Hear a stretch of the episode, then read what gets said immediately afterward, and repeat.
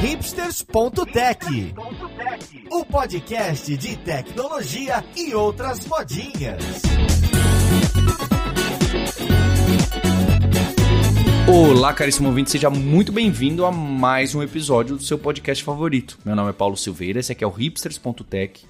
E hoje a gente vai falar de vagas de emprego, mercado e educação. Então vamos lá, podcast, ver com quem que a gente vai conversar.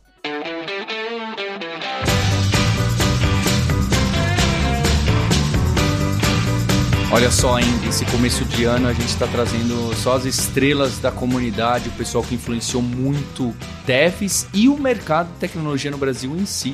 Hoje eu tô com Gustavo Guanabara, o nosso grande gafanhoto aqui no podcast. Tudo bom com você, Guanabara? Ô Paulo, tudo bem, cara? Tudo bem? Um grande abraço aí para todo mundo que, que tá ouvindo o podcast, tá ouvindo o Hipsters. É uma felicidade muito grande estar aqui gravando contigo e é, a gente tem batido papo ultimamente, né? É, é muito bom conversar contigo também. É isso mesmo. E para quem caiu na planeta Terra de paraquedas, o Guanabara não é só essa figura emblemática do curso em vídeo, dos cursos no YouTube famosos, é, não é só o cara do, do curso de Python. O Guanabara vem de uma geração de devs ali da virada do milênio, que assim como eu, estava muito dentro da comunidade. Então é muito interessante se você for ver lá também o Felipe Deschamps, o, o pessoal do, do Código Fonte TV e essas, o Akita. Essas pessoas estavam é, há muito tempo lá no comecinho, quando a gente ainda era realmente pequenos gafanhotos. E eu falo, Guanabara, que é quando a gente achava que sabia programar, né? Exatamente. Quando eu achava. eu achava que era bom. Hoje em dia eu tenho certeza que não sou, né? Mas naquela época eu achava que eu era bom. É, é, é o mal de quem tá começando. É, é, é a dádiva da, da, ignorância. Não ignorância usando da palavra agressivamente, né? Quando a gente ignora o sentido da palavra, né? Eu sou muito focado em sentidos da palavra. Provavelmente eu vou citar várias palavras aqui. Eu sou tipo aquele Cortella lá, sabe? Cortella uh -huh. faz isso maestralmente mas eu sou muito de origem de palavra. E quando a gente ignora alguma coisa, quando a gente ignora o cenário, o ambiente que a gente está, a, a, carreira que a gente está prestes a entrar, a gente acha que a gente sabe pra caramba, a gente acha que a gente sabe tudo, que a gente está pronto. E aí é só a gente se jogar, quando a gente se joga, a gente vê que a gente não está pronto, que a gente nunca vai ficar pronto. É. Eu acho que a, a, mensagem que eu sempre dou é a seguinte: ah, mas como é que eu vou saber que eu vou estar tá pronto para minha primeira é, é, oportunidade de emprego? Você nunca vai estar tá pronto. Perfeito. Nunca. Eu não tô pronto hoje. Eu não tô pronto. É. A gente só se joga. É isso. É excelente. Eu gosto, se você pegar o sentido da palavra, né, do ignorante, que você ainda não entende a isso. profundidade do trabalho que você vai fazer ou daquela skill que você quer ter, certo? É que nem o quando alguém cita, né? Não, porque só, só sei que nada sei. As pessoas acham que só sei que nada sei é humildade. Não é humildade. É, é, é consciência. É consciência. Só sei que nada sei é, é, é, profundo, porque é uma constatação da realidade. Ele não estava se achando pouco perante os outros. não é isso. É pelo contrário, ele entendeu tanto que ele falou: caramba, eu realmente só sei o comecinho de tudo e um, é, tem tanta coisa e, e, tem tanta coisa a ser desvendada, entendida e a eu conhecer e obter que é, é overwhelming, né? Tá tudo muito grande, assim, tudo vai ser muito maior do que eu. Então, eu acho que é, é bacana porque eu comecei a, a carreira de tecnologia junto com pessoas como Guanabara nessa época e que eu achava que sabia muito e, e obviamente depois você vai caindo na realidade. Caindo, essa realidade vai se impondo quando você vai conhecendo pessoas muito melhores e tecnologias e técnicas que você é, achava, desdenhava, e você fala, ah, faz sentido isso aqui, não é? E, e, legal, Paulo, a, a, prática dessa, entre aspas, humildade, que eu também não classifico como humildade, de você entender, puxa, eu acho que dá para dá aprender coisa boa. É, eu falo muito para os meus alunos, muito presencial. Eu, eu passei muitos anos no curso em vídeo ensinando só a parte técnica, né? Mas dentro de sala de aula, porque eu também dou aula em sala de aula ainda, é, eu tento trazer um pouco mais de. de eu sou um velho, cara, sou um, um senhor da, da, da, tecnologia. E eu sempre digo para eles: quando a gente se acha completo em alguma coisa, a gente fecha uma das partes mais importantes da nossa vida, que é deixar a portinha aberta para aprender coisas novas, para ouvir coisas de outros e falar assim: tá bom, do que, que eu posso obter de conhecimento com essa pessoa. Quando eu já me sinto completo, para que, que eu vou ouvir outra pessoa? Para que, que eu vou tentar obter outro conhecimento? Para que, que eu vou aprender uma coisa nova? Isso. Tá?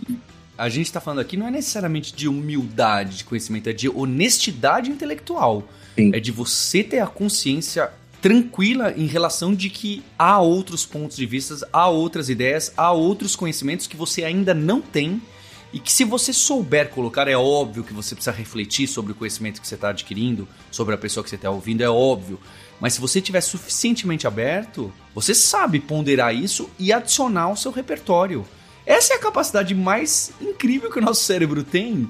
E a partir do momento que você para com isso, fecha a portinha que o Guanabara está falando aqui, você vira fazedor de coisas. Você repete Sim. apenas aquilo que você sabe. Você vira apenas, né? Exagerando aqui na palavra apenas, uma ferramenta. E a gente quer ser mais. A gente quer mais. E você precisa estar aberto. Eu tentei achar uma palavra, tô aqui pensando, uma palavra melhor do que essa humildade.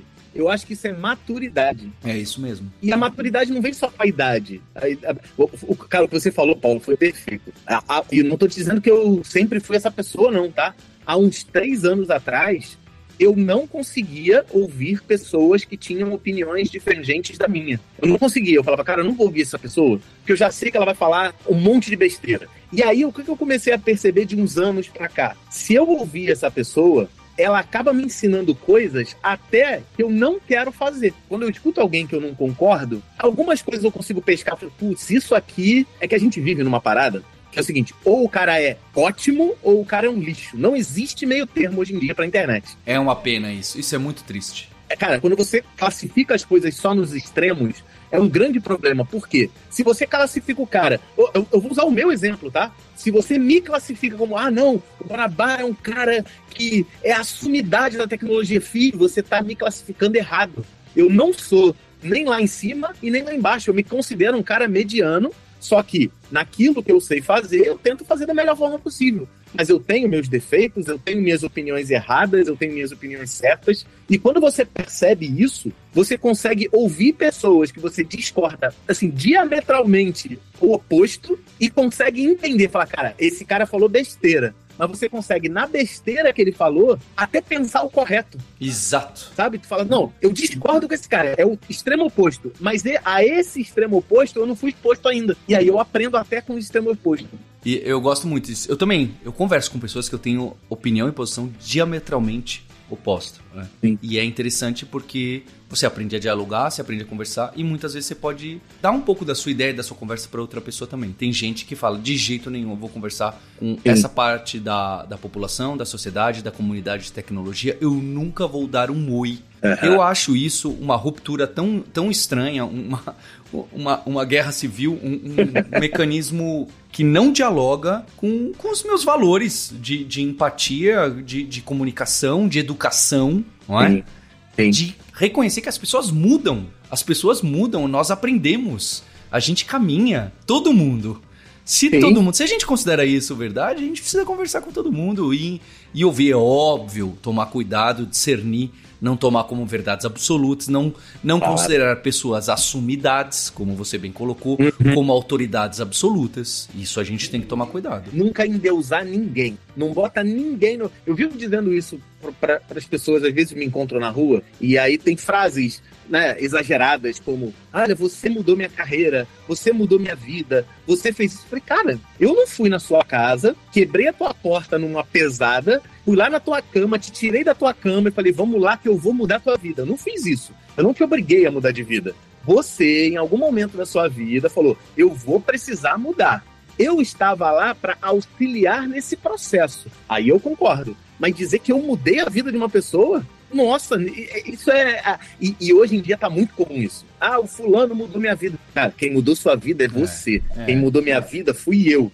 Quem mudou minha vida não foi o Paulo. É. Eu mudei minha vida. Quem mudou a vida do Paulo não foi o, o, o Guanabara, ou o João, ou o Pedro. Foi o Paulo, cara. Então, é, é, é, parece meio papo de coach, papo de. Eu tento fugir um pouco disso. Mas é que hoje em dia tá tão assim no. Ah, não, esse cara é um deus e eu vou ouvir só ele. Vi, você tá emburrecendo.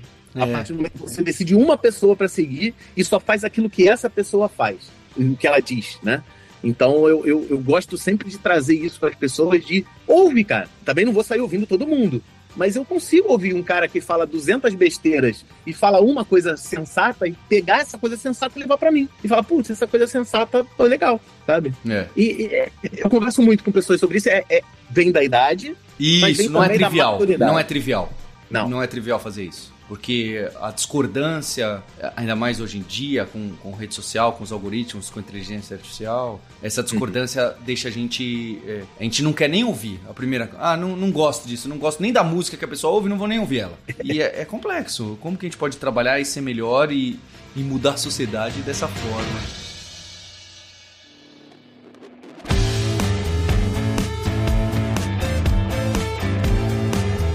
Isso me leva a um ponto, Guanabara, que a gente começou nessa virada do, dos anos 2000 ali, também em comunidade. Para quem não sabe, olha que interessante, hein? O, o, Guanabara não é só pioneiro, lá um dos pioneiros no YouTube em tecnologia, né? Ele, Código Fonte TV, teve outros, né? O Akito Deschamps vem depois. Tem, obviamente, estou deixando de citar 30 outras pessoas importantes, né? O Dio Linux, que teve aqui também. Bem, gente, e, e, tem as novas, tem a Ballerine, tem o Dev Soltinho, tem, tem os, os jovens aí é, no, no YouTube, tem muita gente. Mas nessa nesse de pioneirismo é interessante que o Guanabara, o primeiro podcast que eu gravei na minha vida, o host foi o Guanabara. Então é interessante, né? Eu lembro que o primeiro foi esse, o segundo foi com o Rafael Rosa do Grok Podcast, que também não existe mais o podcast. Mas é porque vocês estavam tão à frente aquele negócio. Vocês estavam tão à frente do tempo que aí não funciona tão bem, não é? É, é. que nem quando a, a, Apple criou aquela palmezinha lá, o Next, eu não lembro o nome daquela palmezinha deles. Não, não tinha como, né? A Palme. Não, não, não, tinha como pegar naquela época. Errou o timing. É. Acertou, mas errou o timing. É verdade. Eu, eu, eu criei um podcast em 2006. Cara. É. Não ia. é muito tempo. Assim, foi na época, foi a mesma época que o Alexandre e o Dave, que é o Jovem Nerd e o Azagal, criaram também o podcast deles. A gente veio da mesma escola a gente escutava mais ou menos as mesmas coisas, a gente era mais ou menos da mesma área. E eu lembro, eu conhecer o Alexandre, assim, a gente bem no início, eles já eram um pouco mais conhecidos do que eu, mas eles sempre tiveram um carinho muito grande comigo, sempre eu participei de Nerdcasts, a, Nerdcast de Professor, parte 1, parte 2, falando sobre carreira. Eu, eu participei de algumas coisas com eles, mas e, e, eles também participaram. Eu tinha uma palestra chamada Curso de Podcast, e eles participavam em áudio, em vídeo. E era uma área, como você falou, era tudo mato. Aquele iníciozinho era tudo mato. Eu, quando comecei o curso em vídeo também, não tinha o YouTube, assim, com a fama que tem hoje. Né? Na verdade, quando eu comecei, nem existia o YouTube. Nessa época que eu tô falando de podcast, o YouTube não existia. E eu participava, eu, no início eu só gravava sozinho, depois trouxe minha família, e depois eu comecei a ir a eventos e gravar com pessoas. E aí, nesse, num dos eventos, aqui no Rio de Janeiro, falaram assim: ó, tem uns dois meninos ali que são os Silveira, que eles têm uma empresa chamada Kaelon. A Lura nem não existia, não existia. E aí só tem dois meninos aqui da Kaelon, que é um curso muito maneiro e tal. Vamos conversar. Bati um papo com eles rapidão. Falei, cara, eu tô aqui com o microfone, com coisa, vamos embora gravar. E aí eles toparam, foi, foi muito bom, foi muito legal. Oh, o Guanabara nessa época já tinha aquela aparelhagem de microfone é. que você já, já assustava. É, eu, eu aquela, aquela ali, eu teve uma, uma vez que eu fui num Fórum Internacional de Software Livre lá em Foz do Iguaçu, e aí a gente foi pro Paraguai comprar aquelas paradas. É, eu lembro que eu fiquei com muito medo, aí o cara, não, tá tranquilo, tá tudo dentro do limite, passa direitinho e tal. E eu passei com uma mesa de som gigantesca, era o limite do, do da autorização para trazer legalmente para o Brasil, né? e eu trouxe o equipamento de som lá do Paraguai, comprei lá numa empresa lá em Cidade Leste. E era isso, quando eu chegava, eu montava o equipamento, tanto que depois de muito tempo, quando o Alexandre e o David eu encontrei numa Campus Party, e eles falaram: Cara, que equipamento é esse? Eu dei a dica e eles compraram igual e virou o equipamento padrão dos podcasters brasileiros. E eles replicaram muito, tem, muita, tem gente que usa até hoje. O Léo, que eu nem sei se ele edita mais para vocês, mas o Léo, Radiofobia também, comprou equipamento. Então, assim, foi uma época mandembe, como você falou. Não tinha ninguém fazendo, e a gente foi aprendendo e fazendo e crescendo. É meio que quem está entrando. Hoje não, quem entrou há dois anos atrás em inteligência artificial. Isso, eu ia falar isso. Era mambembe, tipo, não tinha nada. Hoje em dia o cara, ah, não, eu sou especialista em, em inteligência artificial. Vê se o cara tava lá quando, quando tudo era mato porque quem tá legal hoje, muito bem hoje, é quem tá estudando isso já há um tempão. Aí, Guanabara, eu queria puxar então esse assunto de carreira, do primeiro, Sim. segundo emprego e sucesso na carreira. Porque eu acho que um, essa nossa conversa fica bem óbvio para quem tá pegando de que a maioria absoluta dos sucessos, seja o que você considera sucesso, não acontecem em um, dois anos, muito menos em um, dois meses. Então a gente está falando aqui de, de conquistas de 20 anos, uhum. 30 anos. O, o, o, Akita, que ele coloca bastante, né? Olha, o pessoal vem falar, não, eu quero ser que nem você. E fala, pô, mas então trabalha e estuda 30 anos aí que dá, dá pra ser, né? É a mesma coisa em tecnologia, em você conhecer tecnologia, ou você em educação, ou em comunicação, ou em YouTube, ou em criar uma comunidade, ou em tocar eventos, ou em tocar software open source. São raros. O pessoal pega os casos de sucesso, né, de open source, do Spring, do Rails, do não sei o quê. Nenhum deles foi no primeiro mês, ou nos primeiros seis meses e montou uma empresa. Isso aí é, é, é o Zuckerberg, é uma, é uma meia dúzia que tem esses sucessos quando com 20 anos e, e que Sim. criou um império aos 23 e aos 25 tem mais poder que um governo. Isso, isso é uma anedota, é, é uma, um bug na Matrix, sabe? Mas você sabe que isso se criou de uns anos para cá. É, né? Tá? A minha visão, sabe? Tudo que eu falar aqui, por favor, quem está assistindo, é tudo a minha visão. Uma opinião. Tá? Não, é. não, não considere verdade absoluta. O que, que eu vejo? Foi pouco pré-pandemia e, assim, na pandemia foi uma explosão absurda. Começou-se a criar a necessidade de fórmulas. Eu preciso de uma fórmula do sucesso qual é o passo a passo que eu tenho que seguir para virar um programador de sucesso. Aí, se me perguntasse isso antes da pandemia, pô, cara, ó, dedica um tempo, estuda, tenta praticar muito, tenta participar de projetos, tenta dedicar horas do seu dia para fazer coisas para os outros, para fazer para comunidades, participa de comunidades. Pô, conheci a galera do Google, os GDGs antes da pandemia, o Ale Borba, que nem tá mais no Google. Enfim, participe dessas coisas. E aí, durante a pandemia, essa fórmula, entre aspas, virou o seguinte: ó, você vai seguir esses passos, você vai assistir esses 250 vídeos, e aí depois disso você tá pronto para o mercado. Em seis meses você vai virar um programador. Por que, que essas fórmulas deram certo, na minha opinião? porque prometiam uma coisa imediata. É, se promete uma coisa assim: olha, segue esse passo a passo, faz essa receita de bolo, e no final você vai ter um bolo delicioso. Só que a gente sabe, eu não cozinho nada. Quando eu sigo uma receita de bolo, a única coisa que no final eu tenho é algo comestível. Eu não tenho um bolo delicioso, maravilhoso, como dessas confeitarias maravilhosas e tudo mais. Só que as pessoas, elas pegam essas receitas de bolo e dizem que no final você vai ter o bolo mais delicioso do mundo. E nunca é. O seu não primeiro é. bolo é ruim, ele vai solar, você vai comer ele porque por respeito a ele, por respeito ao seu trabalho. Porém, ele não vai ser um bolo delicioso. E as pessoas estão prometendo: olha, segue esse passo a passo aqui que você vai ter um bolo delicioso. Só que bolos deliciosos demoram anos para a receita tem que ser aprimorada, a tua experiência tem que ser aprimorada. E tudo isso que eu falei de bolo leva para a carreira de programador também. Os primeiros programas vão ser horríveis, o seu primeiro emprego não vai ser tão legal, as tuas primeiras experiências não vão ser tão legais num lugar tão legal, mas criou-se uma forma. Olha, segue esse passo a passo que você vai virar programador no exterior em três ah, meses. Ah, não, cara. Nossa, isso acaba. Cara, Paulo, a gente almoçou há pouco tempo atrás, no momento que a gente está gravando, e eu, eu vou tentar expor a minha opinião um pouco mais aliviada do que aquilo que eu te expliquei durante o almoço. Eu acho esse tipo de declaração criminosa, de verdade. Porque você tira o direito de quem está entrando na área e quer realmente ser alguém de chegar lá. Porque se eu prometo, ó, imagina o seguinte, eu vou chegar no meu canal e vou falar, olha, faz dois cursos meus que você vai entrar no mercado de trabalho e vai ganhar 5 mil. Não vou nem prometer os 10 mil que todo mundo está prometendo. Vai ganhar 5 mil. Se eu faço isso, o que, que, vai acontecer? O cara vai me respeita, né? O cara respeita a minha opinião. Ele vai fazer os dois cursos, ele vai tentar entrar no mercado de trabalho. Não vai conseguir. E o pior, ele não vai botar a culpa em mim, Guanabara. Ele vai botar a culpa nele mesmo. Vai falar: eu não sou capaz de chegar nesse ponto. Eu não sou capaz de entrar no mercado de trabalho porque o Guanabara falou que depois de dois cursos eu estaria no mercado de trabalho. E ele não vai estar. Aí o que, que vem na cabeça do iniciante? Essa área não é para mim. Porque um cara de 30 anos de carreira. Falou que era assim. Eu, eu vou fazer ano que vem, eu faz, faz 30 anos que eu dou aula. 30 anos de magistério. Se eu falo isso pra uma pessoa, se uma pessoa com 30 anos de magistério tá falando isso, e eu não fui capaz de seguir a fórmula dele, não sou capaz. Eu sou uma pessoa que não sou para essa área. Então, ultimamente, eu tô vendo muita gente desistindo por conta desse tipo de promessa, por conta desse tipo de papo que está acontecendo dentro do mercado. Então eu trouxe para mim uma bandeira, na, ultimamente, eu falei isso quando a gente conversou pessoalmente, eu trouxe uma bandeira para mim, eu assumi essa bandeira para mim. Eu vou tentar da maneira que eu puder, não é desmoralizar, é descreditar esse tipo de pessoa que tá falando esse tipo de coisa no mercado. Porque isso tá tirando a galera nova. A galera que tá entrando no mercado hoje, muitos desistem por causa de declarações desse tipo.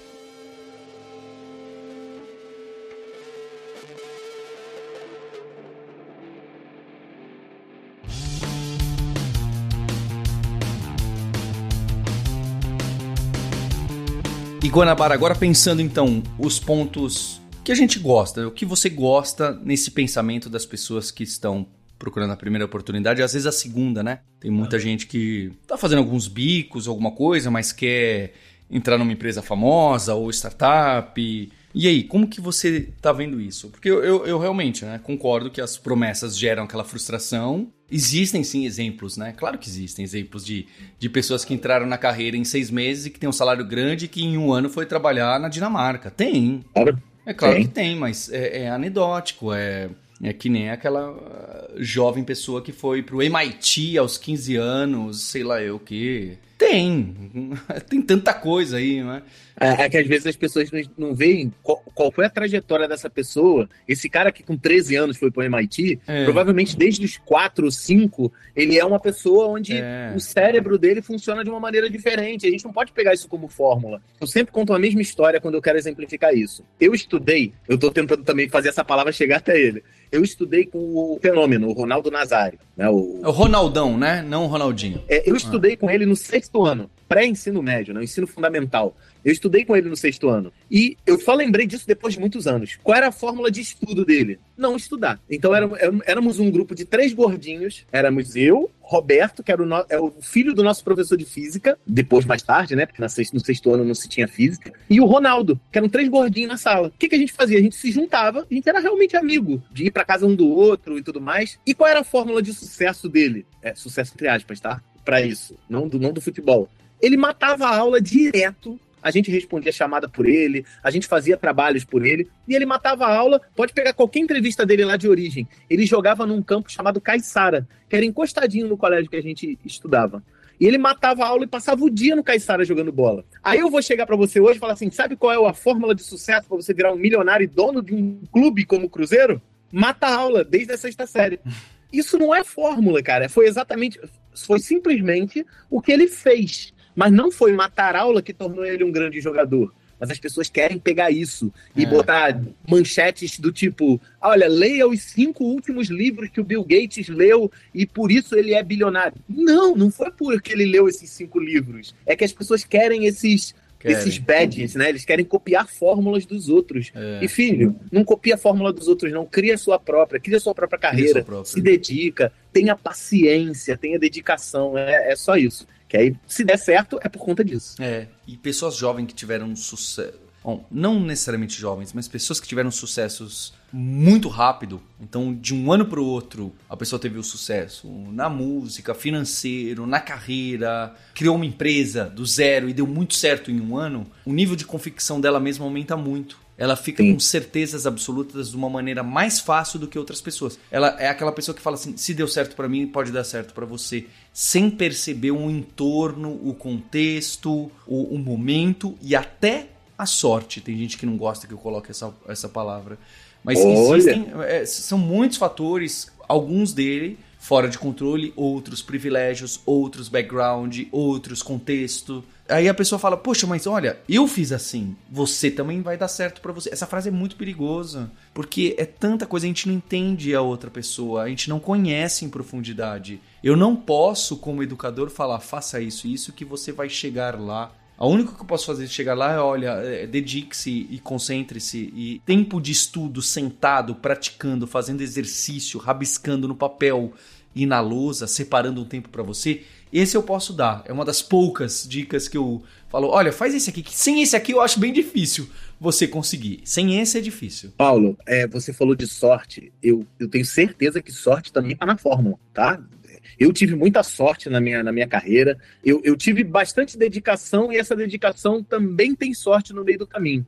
Tem uma coisa que eu estava falando há um mês atrás, eu estava participando de um evento numa grande universidade aqui do Rio de Janeiro, e uns alunos me perguntaram: Poxa, a gente está no finalzinho da faculdade e a gente não tem experiência. É aquela, aquele ciclo que não se fecha, né? Eu tô estudando, preciso de uma oportunidade, mas para conseguir uma oportunidade, o cara da empresa me pede experiência. E eu não tenho experiência, eu só tenho estudo. Como é que fecha essa conta? Como é que eu consigo estudar, ter experiência para quando eu tiver minha primeira oportunidade, eu já ter minha primeira oportunidade com experiência, porque isso não faz parte da minha cabeça. E aí eu dei um, um conselho, que eu estou repetindo isso, e foi um insight que eu tive lá no momento, e que eu estou repetindo isso muitas vezes, e eu vou falar aqui para você agora também no, no Hipsters. Que é o seguinte: essa universidade ela é uma universidade mega rica, tá? É a mensalidade era dois mil reais. Era tipo, são pessoas com uma condição financeira boa. Fazendo uma faculdade e ainda assim não tendo, não tendo a experiência. E essa universidade, atrás dela, tinha um morro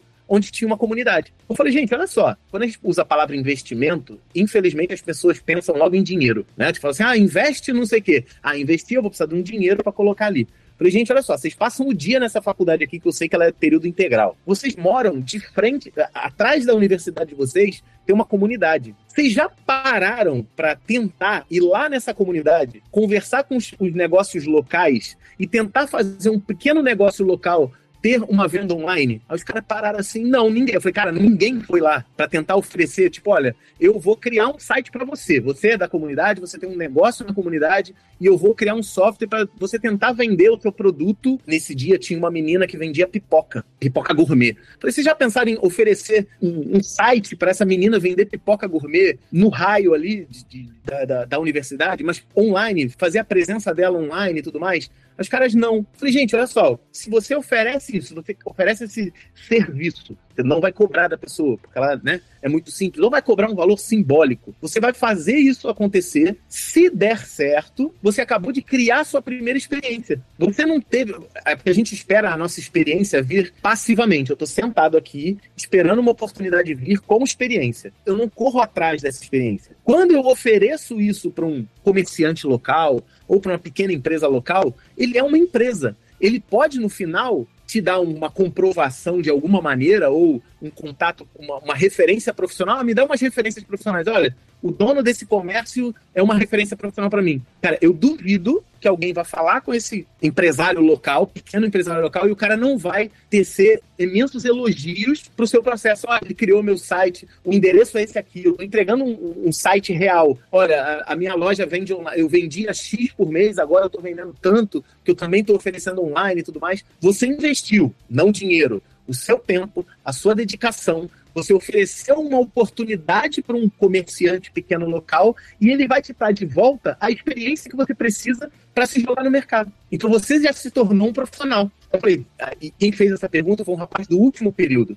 Eu falei, cara, você está só no, você tá no último período. Talvez você tenha perdido um tempo grande que se você botasse isso em prática quando você estivesse na metade da faculdade, você ia aprender muito mais, você ia chegar no final da faculdade com muita experiência oferecida socialmente ou de alguma outra maneira, e a experiência vai virar o seu start para quando você quiser se jogar no mercado de trabalho. Então é investimento não só de dinheiro, é investimento de tempo, uma dedicação, uh, um investimento social. Por que não? Eu sempre trago muito isso dentro das, das minhas conversas. E ajuda, cara. Esse, esse tipo de coisa ajuda. Eu, eu acho que, para quem quer talvez essa frase, esse, esse relato que eu tive, talvez alguém vá ouvir e vá falar: Caraca, eu nunca pensei nisso. Vou tentar ajudar alguém e criar minhas próprias experiências, sabe? Então eu, eu, eu, eu, nunca tinha pensado nisso. Foi uma pergunta de um aluno. Desculpa, eu não lembro o teu nome, cara, mas eu acho que foi uma, uma sacada muito boa. E no final veio muita gente falar: Caraca, a gente deu mole a faculdade inteira e o coordenador falou: a partir de agora a gente vai começar a oferecer isso localmente nessa comunidade para que os nossos alunos possam ter algum tipo de experiência fora, né? Porque a gente precisa disso e, e as pessoas precisam da gente. Então eu acho que foi uma, foi uma ideia, é, é só uma ideia, mas talvez funcione.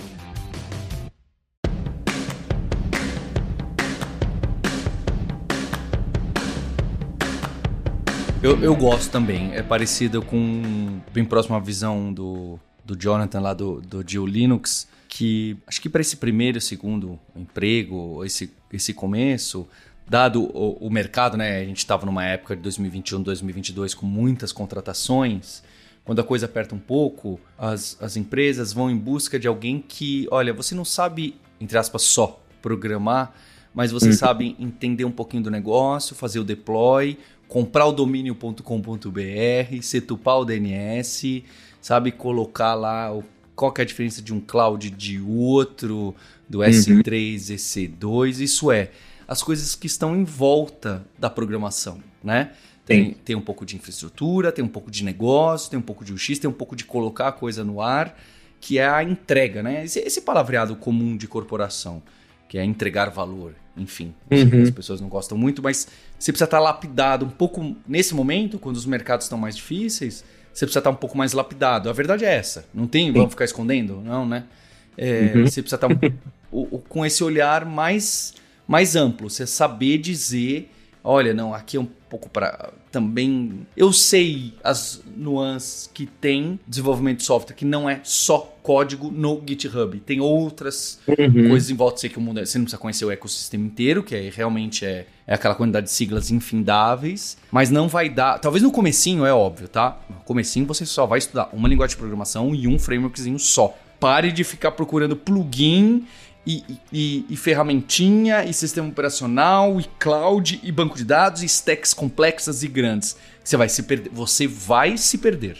Paulo, sabe o que, sabe que eu escutei semana passada? Ah. Num story, não me lembro também de quem era o influenciador, entre, entre aspas, não, o influenciador mesmo. Ele falou o seguinte: você vai começar a carreira. Eu descobri, uma, eu descobri uma, um segredo de como começar a aprender a estudar eu hoje, depois de cinco anos de mercado, eu consigo ver que se eu tivesse dado meus primeiros passos e aprendesse boas práticas de codificação, eu seria hoje um, profissional muito mais completo. Cara, olha só. Você imagina um cara que está na primeira semana de estudo, dando os primeiros passos. É Olá Mundo, é um if simplesinho, é o primeiro looping. Ele está tendo que estudar complexidade de algoritmos, é boas práticas. Teste, design pattern. É, você vai aprender isso um dia, mas é lá na frente. Não é agora. É, é, por isso que eu gosto de usar o meu termo lá, o pequeno gafanhoto. O gafanhoto é aquele cara que realmente está dando os primeiros passos na, na carreira. E eu não posso chegar para ele e falar assim: não, você é um gafanhotinho aqui, ó.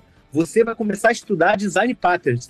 Filho, não tem como. Vamos aprender o Olá é. Mundo, vamos aprender um ifzinho, vamos aprender o conectar com o banco de dados. É. E aí tem gente que, até hoje, Paulo, no, no curso de vídeo, para de ensinar essas baboseiras, isso não leva ninguém a nada. Eu quero um curso avançadão, eu quero criar um clone da Netflix. Isso foi sendo criado aos poucos dentro do nosso mercado, sabe? Foi. E isso só se ensina a fórmula de bolo e copiar e colar. Eu acho ótimo, eu falo. Eu vejo muita gente júnior que sabe refazer o, o design da Netflix ou alguma coisa assim inclusive com React, gera o X, é impressionante. Em três dias a pessoa põe no ar. Só que aí você pergunta qualquer coisa de lá de dentro, mas esse código JavaScript, por que, que tá fazendo assim o for em vez do que fazer.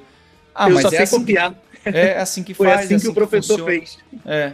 Assim, então, se você pega muito amplo, procurando. Não, mas por que você está ensinando. Né? Tem gente que questiona uhum. assim também. Paulo, por que vocês estão ensinando conexão banco de dados assim? Não é assim que no trabalho o pessoal faz. Sim, mas se eu for ensinar como o pessoal faz pool de uhum. conexão debaixo de um mecanismo do Entity Framework, Sim que está debaixo jogando no banco de dados, traduzindo. Se eu for ensinar isso, eu vou gastar dois anos para chegar, sabe? Ou eu vou só vomitar um trecho de código e falar, uhum. é assim que se faz no mundo real. As pessoas que, que não entendem tanto de educação têm aquela frase, não, só se aprende fazendo no trabalho. Você, se aprende, você aprende só no trabalho. Não, não. Senão, o, o, o Nazário estava aprendendo só no campo de futebol na partida de 90 minutos oficial. Isso não, aí, ele, tá ele chuta para escanteio 10 vezes numa cena irreal que nunca vai acontecer igual. Ele treina uhum. chute, escanteio, chute, escanteio, chute, escanteio, sem ninguém, chute, escanteio, chute, escanteio. Não, treina para lá, para cá, para lá, para cá, para lá, para cá. Mas ninguém fica passeando com a bola assim no meio de cone no, no futebol. Ninguém faz isso. Não, mas a gente já aprendeu que você treinar assim, quando chegar o momento real, você vai sacar. Ah! Você vai fazer aquele. Ah! Sabe qual é você precisa treinar a base para poder fazer o jogo completo. Você Sim. ficar só te colocar no jogo completo, só na Fórmula 1, sem você aprender a dirigir, trocar marcha, só no campo de futebol de 90 minutos, sem você aprender a toque, toque, toque, toque, toque, toque, pode funcionar? Pode, mas, gente, é, qualquer pessoa com visão de educação sabe que você não pode aprender é, mecanismo MongoDB min stack com uhum. Next e deployando na Vercel, na Azure, com Oracle, não sei o quê, sem você fazer ifzinho, conexãozinha direto naquele código macarrão mais feinho. Você precisa passar pelo ponto do código feio, macarrônico, que ninguém usa e não é bem aceito na, no mercado de trabalho, para quando chegar no mercado de trabalho, entender o porquê daquilo não é bom. Senão, é. ninguém, nenhum médico vai fazer cirurgia de coração antes do apendicite, antes de saber fazer a sutura básica da unha. Você não pode pular esses passos e ponto final. E as pessoas chamam isso de palhaçada, de perda de tempo. Imagina que um médico, usando o teu exemplo maravilhoso.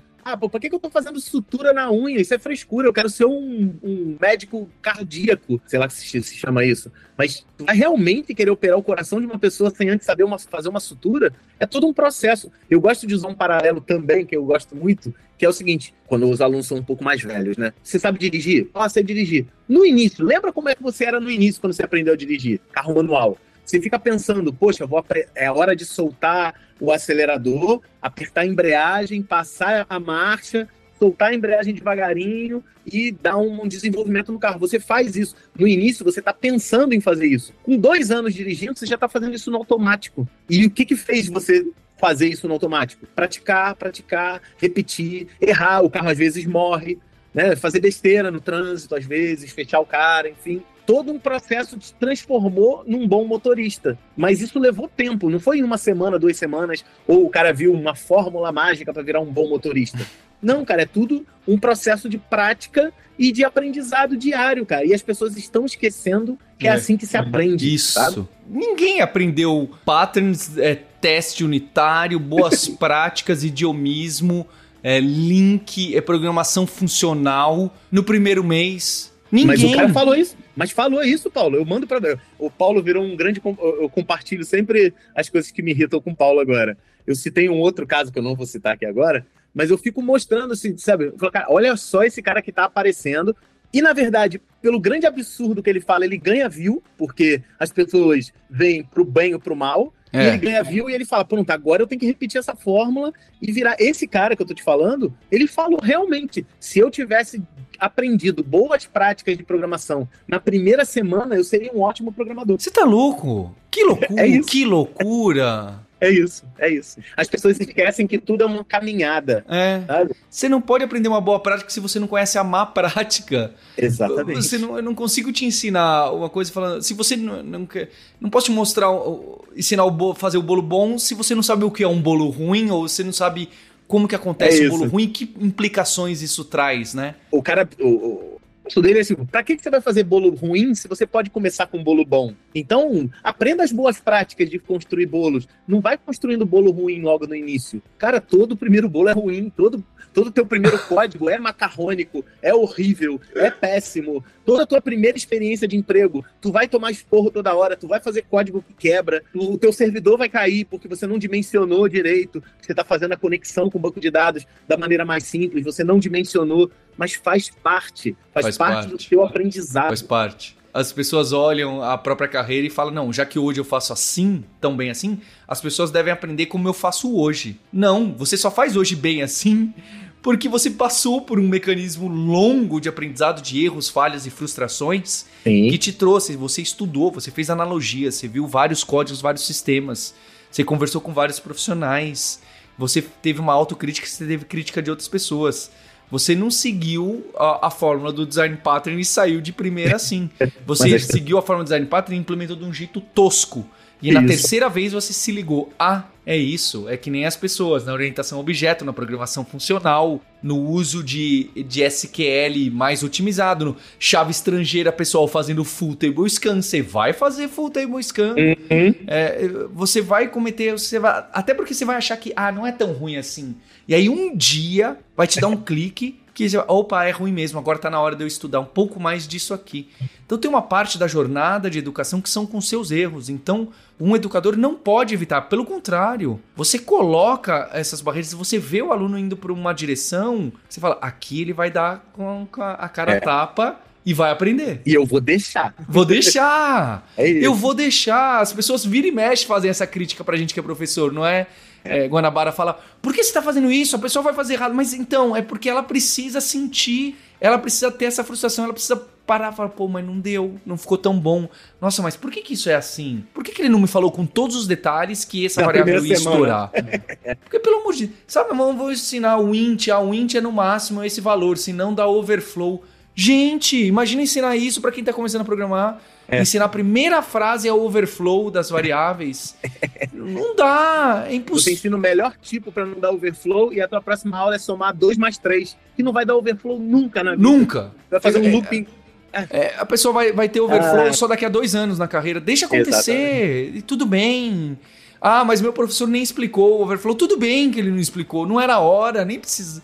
A não ser que você vai fazer uma, uma faculdade de matemática ou de computação, Sim. que aí o overflow é importante porque o seu estudo, a sua profissão é dominar o computador, não é criar software. É óbvio que tem empresas e lugares que o foco do estudo e dos erros vão ser diferentes. Uhum. O que a gente está definindo aqui é aquele padrão comum desenvolvedor de software de aplicações, aplicativos, sistemas web, em que o domínio total da máquina não é tão importante assim. Sim. Tem quem vai trabalhar com Linux puro, ou você vai ser um sistema arquiteto de cloud, você vai trabalhar no cloud em si, aí já mudou um pouco, é óbvio. De novo aqui, as fórmulas de sucesso dependem de contexto, o aprendizado depende de contexto. Então é um desafio para mim, para o Guanabara, para professores, inclusive do online, onde a escala é massiva, porque os contextos de cada um de você que está ouvindo a gente é muito diferente. Uhum. Então tudo que a gente fala aqui, algumas coisas tocam você, outras tocam outra pessoa, e é normal. Então saiba que tudo que a gente está trazendo nesse episódio para você é a mesma coisa. Muitas delas vai funcionar para muita gente, para outras o que eu e o Guanabara estamos falando aqui é abobrinha. Uhum. Você precisa ter esse discernimento e falar: o Guanabara e o Paulo nesse episódio não me ajudaram em nada. O Guanabara e o Paulo nesse episódio me ajudaram médio, eu vou somar isso com outra pessoa que ele citou e com outro professor que eu gosto muito, que não é do estilo deles. Aí. E com isso eu vou me guiar. Você é responsável por sua carreira. É óbvio. Tem pessoas que têm privilégios, pessoas que têm backgrounds muito mais difíceis e desafiadores, incomparável com o meu, Uhum. que tive muitos privilégios. O Guanabara já teve muitos tropeços, muitas barreiras bem maiores que a minha. E eu sei que tem gente que ouve a gente aqui em situações extremamente mais complicadas. Sim. E que isso facilita, é, não facilita nada e te coloca numa situação muito mais fácil de cair nesses sonhos vendidos, Uhum. nessas promessas de fórmulas fechadas. Que a verdade é que rarissimamente funcionam. Às vezes, o pior é que às vezes funcionam, né? E aí dá aquela impressão de que sempre funciona. Exatamente. Então, assim, como eu te falei lá alguns minutos atrás, eu levantei essa bandeira não é pra ficar, não é pra você deixar de ouvir essas pessoas, pra não ouvir mais. Continua ouvindo ele. Ele vai continuar prometendo que em pouco tempo você vai virar programador, mas não vai ser assim. Mas não, não, não desiste dele. Talvez ele consiga, sei lá, na aula dele ou no, no- no compartilhamento de alguma coisa, te dar alguma coisa interessante. Você pode aprender coisas novas até com quem está fazendo essas promessas ruins para você. Ou então você deixa ele um pouquinho de lado e vai ouvir alguém que tem, sei lá, uma opinião de, de uma, uma periodicidade maior, de uma, de uma dedicação maior, que seja mais honesto e mais. Não honesto. É, é, eu não gosto muito de usar essa palavra. é, não, é, não é que a pessoa está sendo desonesta, ela, tá, é, ela não é proposital, né? Não é que a pessoa está fazendo Às maldade. vezes sim, às vezes não. Às É, vezes o cara verdade. percebe que o discurso tem que ser esse, e aí Verdade. instintiva, é, é, automaticamente ele decide que isso vai ser a única maneira dele vender. E tem gente que faz isso só porque tá replicando outras pessoas. É inocência, tá?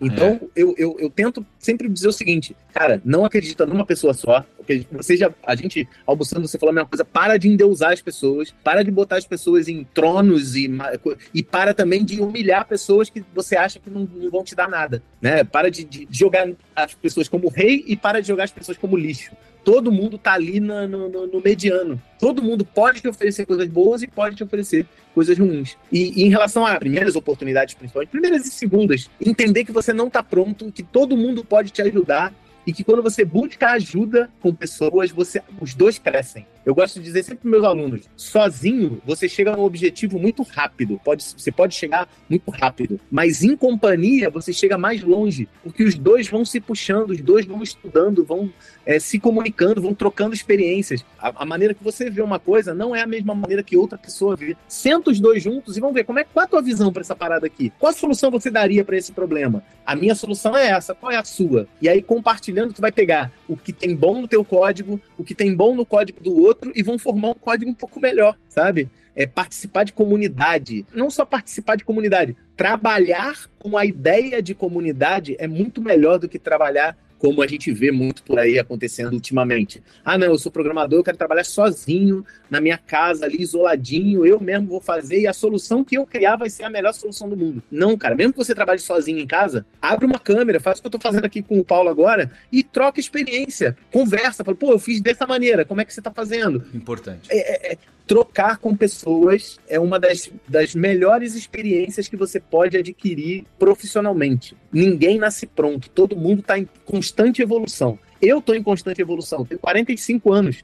Eu estou aprendendo coisas novas diariamente, sabe? Então, para de achar que você está completo, que você a sua primeira. Eu gosto muito de dizer o seguinte: o cara quer que a primeira oportunidade dele seja na, numa Big Tech. Eu falo a frase assim: é sério que você quer que as suas primeiras cagadas profissionais sejam num Google da vida, numa Microsoft da vida, num IBM da vida? Uhum. Bem que pra galera nova, IBM não é nada, né? Mas pra gente, pra nossa geração, IBM é muita coisa. Então, assim, você vai fazer cagada em, em empresas menores. Aí você vai evoluindo e aí você vai fazendo cagadas em empresas um pouco maiores até você conseguir fazer cagadas menores em empresas grandes. Não vai fazer cagada grande, em, cagada grande em empresa grande. A cagada em empresa grande tem que ser menor. A cagada grande você faz em empresa menor. É, como é? Inversa, inversamente proporcional. O tamanho da cagada com o tamanho da empresa. Faz sentido, é um bom raciocínio.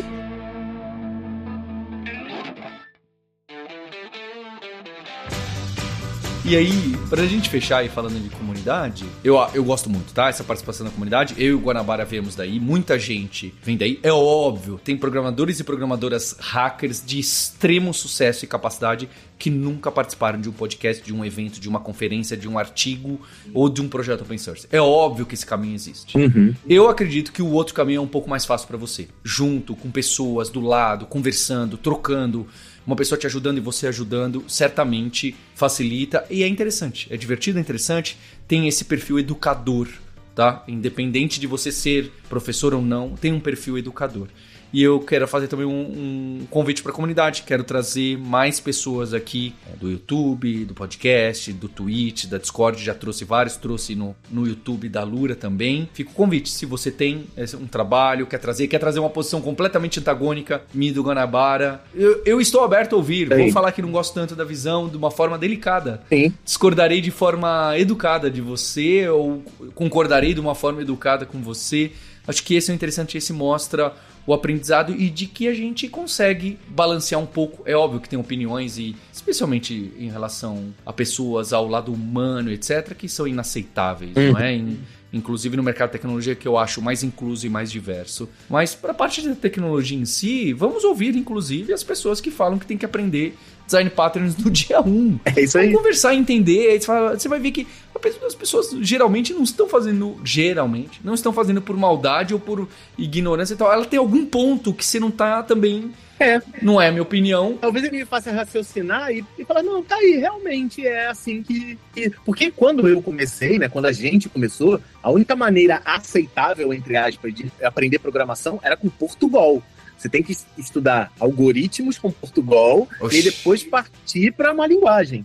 Né? Você tinha que escrever em é português. É na minha cabeça. Eu aprendi assim. Se eu lá em. Eu estudei em 1992 se em 1992 eu aprendi desse jeito e eu falo que hoje é a única maneira de aprender, cara, eu não evoluí, sabe? Eu não, eu não, é. eu não cresci como profissional. Hoje é. eu sei que você consegue, pô, maravilhoso, você pega um Python, pega um JavaScript, JavaScript puro, né? Baunilhazinho você consegue ensinar programação, é. a, a, base de programação, usando sim uma linguagem, não tem problema com isso. Mas a galera das antigas vai dizer que não. A galera da nova fala assim: não, não existe essa maneira e tal. E o meu grande desafio, Paulo, de verdade, é tentar não botar essas barreiras na minha frente. Ah, inteligência artificial, besteira fecha essa porta. Não. E eu comecei a escutar de inteligência artificial, eu participo de eventos do Google desde 2012, quando eu comecei a ser gerenciado por eles no YouTube. E a gente ouvia falar de inteligência artificial pra caramba e os caras falavam assim: ah, não, isso é bullshit. Nem dá respostas tão precisas. Aí hoje, que as respostas são um pouco mais precisas, as pessoas vão falar: não, inteligência artificial é o futuro. Acredite 100% na inteligência artificial. É, é um negócio que eu consegui provar, eu gravei no YouTube, foi um, um vídeo que fez um razoável sucesso. Foi o seguinte: as pessoas estavam assim, o chat GPT vai tirar teu emprego de programador. Olha só, gere um código de não sei o que, não sei o que. Aí ele gerava um código. As pessoas falam assim, aí ó, olha o código aí, vai tirar teu emprego. O que, que eu comecei a fazer? Pedir para gerar um código, copiar o código, compilar ou interpretar e ver que ele não estava funcionando. É. E aí eu comecei, logo no início do chat GPT, eu lancei esse vídeo. Falei, cara, você já questionou você já se questionou se o código que o chat GPT gerou automaticamente está funcionando nesse momento? E ele normalmente não estava funcionando. Eu fiz um outro vídeo dizendo assim, pedindo para o chat GPT corrigir o código. Olha, usa uma nova biblioteca porque essa não funcionou. Eu tive que fazer várias alterações. Então, assim, não é que o chat GPT vai tirar o seu emprego, ele vai ajudar você a criar códigos é. mais simples, assim como o Stack Overflow historicamente ajuda um monte de programador. Então, assim, é essa evolução que eu quero gerar nas pessoas ultimamente, de uns anos para cá. Então, assim, o curso em vídeo nasceu lá em 2013 com a proposta de ensinar hard skills. De um ano e meio para cá, eu tenho a ideia de tipo, olha, vamos começar a entender um pouquinho mais, por conta dessa, dessas promessas de mercado, vamos entender um pouquinho mais como é que se constrói um profissional, vamos entender um pouquinho mais de caminhada, vamos entender um pouquinho mais que você não é um programador e você lida com máquina, você tem que lidar com pessoas também. Então, ultimamente, eu tenho me dedicado parte do meu investimento de tempo é tentando fazer com que as pessoas não criem essas barreiras na frente dela, acreditando que aquilo que ela está estudando é o correto e qualquer outra coisa é besteira. No nosso almoço eu falei muito com você sobre isso. Eu tenho uma parte do meu dia dedicado a ouvir coisas que eu não estou acreditando, sabe? Eu, eu me dedico ativamente a isso, a ver o que está se falando nas comunidades e tentar entender essas ondas que elas vão surgindo essas ondas de falar besteira. Porque eu, eu me peguei agora no último ano com uma onda gigante das promessas de muito dinheiro e que eu não consegui ver esse crescimento vindo. Eu não consegui ver essa, essa história toda, essa baboseira toda vindo. Se eu pegasse, sabe, quando era marola, quando era no iníciozinho, eu acho que eu conseguiria conscientizar mais as pessoas de que estava vindo essa besteira aí, sabe? Então eu, eu me coloquei esse trabalho. Por quê? Simplesmente porque eu quis. sabe? Mas tem funcionado, tem funcionado bem. E a galera tem me encontrado falando assim, cara, obrigado lá pela tua palavra, essa, aquela ideia que você deu lá de que não é bem assim, ou que não funciona dessa maneira, tenta ver de uma outra forma, e fico satisfeito. A minha função é tentar ajudar o máximo de pessoas possível a elas mudarem a vida delas. Essa é a minha tarefa, essa é a minha função. Fica aqui meu agradecimento ao mestre Guanabara. Tá aí o link para quem do curso em vídeo, para quem não conhece, quem não conhece o canal. É, fico muito honrado é, de ter você aqui e poder fortalecer esse laço. É um ser humano que eu admiro bastante, ainda mais que profissional, viu, Guanabara? Então, fica meu agradecimento a você, a seus alunos, suas alunas, que também têm, têm carinho aí pelo podcast, que às vezes aparecem por aqui. E fica meu agradecimento. É, eu que agradeço, Paulo. É, assim, o nosso respeito profissional já vem de muitos anos, não é de agora. É, apesar das pessoas, ah, não, mas você. É, eu senti pouco quando a gente publicou aquela foto nossa lá no Instagram eu achei que ia ter mais gente falando assim: ah, pô, não acredito que você, do, do teu lado, não acredito que você tá com Guanabara e do meu lado, não acredito que você tá com Paulo. Acho que 100%, não vi também muita coisa. Mas a galera com muito carinho, caraca, que bom, dois caras que me ajudaram muito e tal. Eu fico muito feliz mesmo. É sinal de que a gente tá no caminho certinho, Paulo. Isso é muito bom. Então, fica também o um agradecimento a você, ouvinte, pelo download, pela audiência. E a gente tem um encontro na próxima terça-feira. Hipsters, abraços. Tchau. Se você realmente gosta de entender o que está por trás da tecnologia, o que está por trás dos fenômenos que a gente estuda, você realmente deve fazer parte do Alura Verso. Então, vem fazer parte dessa comunidade de nerds, hipsters e devs que tem paixão por tecnologia. Para unir essa comunidade, eu mantenho uma newsletter que eu escrevo toda semana lá em alura.com.br barra imersão, totalmente gratuita, e eu trago diversas reflexões sobre esse mercado de trabalho, sobre o profissional em ter essa questão de especialização versus generalização, que a gente trata também muito na Alura, nos podcasts e todo o universo que a Alura está por trás e está construindo de conteúdo gratuito para a comunidade de tecnologia. Vai lá se inscrever em alura.com.br barra imersão. Estou esperando você. Este podcast foi produzido pela Alura. Mergulhe em tecnologia. E Faculdade FIAP. Let's Rock the Future.